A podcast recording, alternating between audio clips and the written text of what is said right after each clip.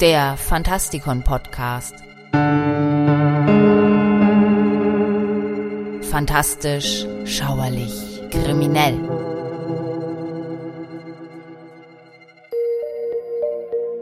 Hallo Freunde draußen an den Radiogeräten und willkommen zu einer weiteren Ausgabe hier im Fantastikon Podcast. Heute bedienen wir uns wieder unseres Bestiariums und da stehen für diesmal Elfen auf dem Zettel.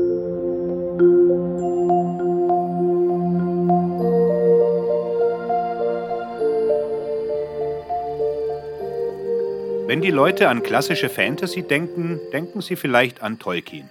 Und bei weiterem Nachdenken wahrscheinlich an Elfen. Und das aus gutem Grund.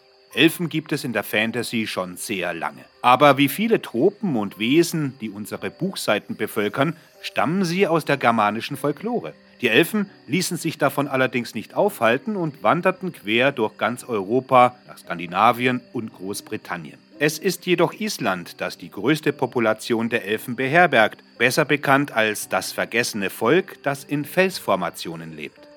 Jakob Grimm von den Gebrüdern Grimm definierte in den 1830er Jahren Elfen als übernatürliche Wesen dritter Klasse in seinem Standardwerk Deutsche Mythologie.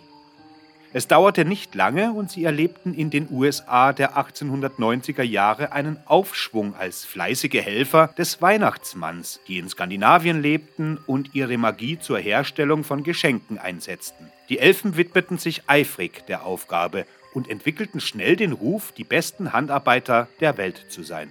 Die meisten Elfensichtungen finden dann auch in den wenigen Tagen vor Weihnachten statt, wenn sie unterwegs sind, um Kinder mit grenzwertigem Verhalten auszuspionieren. Eine Elfe namens Albtraum besucht Kinder Tage vor Weihnachten. Wenn die Kinder unartig sind, beschert sie ihnen Elfenträume oder ganz ihrem Namen nach Albträume, indem sie sich auf ihre Brust setzt, während sie schlafen. Elfen bestrafen Kinder auch mit Schluck auf, wenn sie zu ungestüm werden. Die Romantik des 19. Jahrhunderts gibt den Elfen eine Größe von 1,50 Meter, atemberaubende Schönheit und lang anhaltende Jugendlichkeit während ihres tausendjährigen Lebens.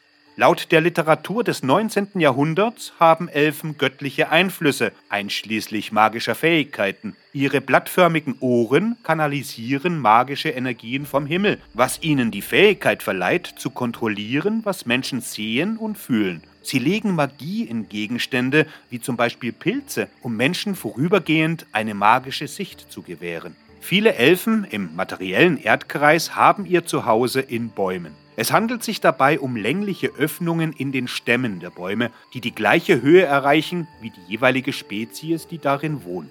Am 6. Januar eines jeden Jahres feiern die Elfen den letzten Tag der Weihnacht in verborgenen Feldern. Ihre brennenden Fackeln sind schon von weitem zu sehen.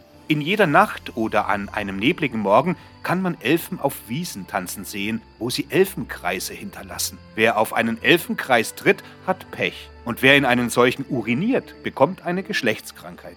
Um das Jahr 1220 herum dokumentierte Snorri Sturluson die Unterschiede zwischen Licht- und Dunkelelfen in der Prosa-Edda. Laut Snorris Edda sind Lichtelfen strahlender als das Sonnenlicht und leben in einem himmlischen Ort namens Alfheim, während Dunkelelfen dunkler als Pech sind und sich in unterirdischen Höhlen oder tief in den Wäldern aufhalten. Eine dritte Art, die schwarzen Elfen, ähneln Zwergen und leben in Swart-Alphaheim. Die skandinavische Folklore verstärkt die übernatürlichen Fähigkeiten der Elfen. Die englische Tradition sieht Elfen als boshafte Wesen, die ihren menschlichen Opfern Unglück oder Krankheit bescheren. Die Christen entwickelten Erzählungen von Elfen, die mit bösen Absichten handeln. Ein metrischer Zauberspruch aus dem 10. Jahrhundert bietet ein Elfenheilmittel für Rheuma, das durch ein Projektil namens Elfenschuss oder einen von einem Elfen geschossenen Pfeil verursacht wird. Elfen benutzen Pfeilspitzen aus Feuerstein, um Menschen und Vieh scharfe Schmerzen zuzufügen.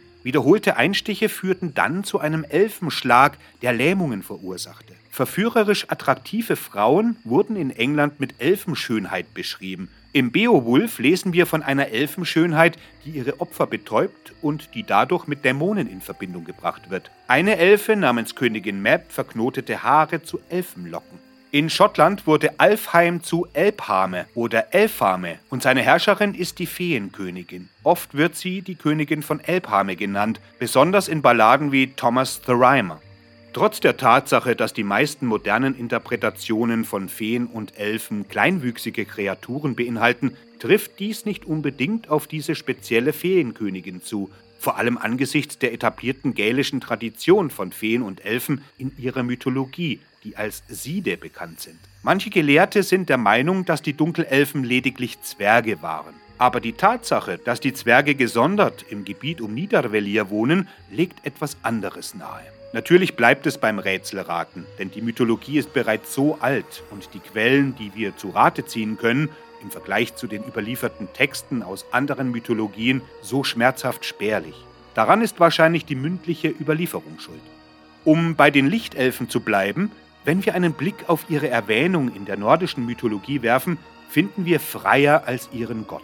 Es gibt aber noch einen anderen Namen, der viel älter zu sein scheint, je nachdem, welche Quelle man konsultiert und der lautet Ingvi. Wenn wir noch einmal einen Blick in Tolkiens Werk werfen, mag es angesichts seiner Vorliebe für Mythologien nicht überraschen, Ingwe als Namen für den Hochkönig der Elfen im Westen zu finden. Wenn wir uns von der nordischen Mythologie wegbewegen und uns in die englische und gälische Folklore hineinwagen, stellen wir also fest, dass sich die Vorstellung von Elfen im Allgemeinen zu verändern beginnt. Anstatt wohlwollende Kreaturen oder kleine Gottheiten sind es nun Betrüger und Unholde, wie in der Ballade Lady Isabel and the Elf Knight, wo der Elf versucht, Isabel zu ermorden. Besehen wir uns die Rolle der Drachen in der weltweiten Mythologie, stellen wir merkwürdigerweise fest, dass der Drache umso grausamer ist, je weiter die Mythologie im Westen liegt. Nordische Drachen und asiatische Drachen waren weitaus wohlwollender als ihre verschiedenen Gegenstücke. Die Döckalfar waren jedoch weder gütig noch wohlwollend und die Tradition der Dunkelelfen hat sich gegenüber dem nordischen Konzept nur wenig verändert. Ob Drow, Dunkelelfen oder schwarze Elfen, die Idee von dunkelhäutigen und oder in der Dunkelheit lebenden Kreaturen, die weit mehr in Fantasy-Rollenspielen und Videospielen auftaucht als in der Literatur, scheint genug Anklang zu finden, um überdauern zu können. Eines lässt sich jedoch festhalten. Die Elfen sind heute so weit von ihren ursprünglichen mythologischen Konzepten entfernt, wie sie auch von Tolkiens Darstellung entfernt sind. Man könnte freilich dasselbe über Vampire sagen. Stellen wir uns doch einmal die Frage, ob man eine Elfe noch als Elfe bezeichnen sollte oder ob man einen ganz anderen Namen benötigt. Hier kommen wir an einen Scheideweg. In der einen Richtung haben wir die Elfen, die sich unter dem Banner der klassischen Mythologie und der Folklore tummeln. Und diejenigen, die Elfen in einer wesentlich neuen Haut präsentieren. Sam Sykes Die Tore zur Unterwelt und Richard Morgans Dwenda, Das Zeitalter der Helden, sind hier die Bücher, die dem geneigten Leser als erstes einfallen mögen. Natürlich sind diese Rassen keine Elfen im eigentlichen Sinne, sie werden von uns nur mit Elfen verglichen, so wie man eine fiktive Kultur, die luftige, weite Hosen trägt und mit dünnen Klingen kämpft, mit japanischen und anderen ostasiatischen Kulturen vergleichen würde. In gewisser Weise wollen die Leser immer etwas Vertrautes sehen. Es könnte sein, dass eine Rasse, die wir als Elfen wahrnehmen, in Wirklichkeit, abgesehen von den spitzen Ohren und der natürlichen Schlankheit, von Elfen so weit entfernt ist wie Kreide von Käse. So sind wir nun mal. Früher boten Elfen eine Möglichkeit, etwas Ungewöhnliches in Geschichten einzubringen.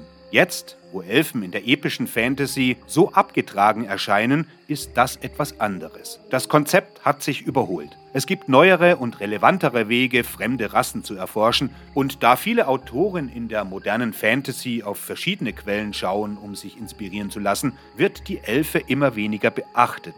Bis jemand beschließt, neoklassisch zu sein und sie zurückzubringen oder ihnen ein komplettes Makeover zu verpassen.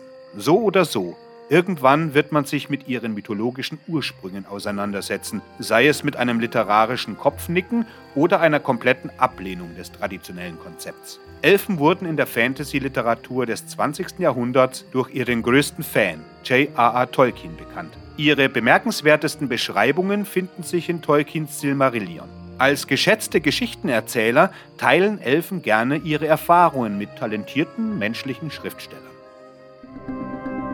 Interessante Geschichten im Fantastikon Podcast und im Magazin findet ihr unter fantastikon.de. Auf der Webseite findet ihr außerdem Buchbesprechungen und Kolumnen über die unterschiedlichsten Themen, die nicht im Podcast erscheinen. Mein Name ist Michael Percampus und ich hoffe, wir hören uns demnächst wieder. Gehabt euch wohl.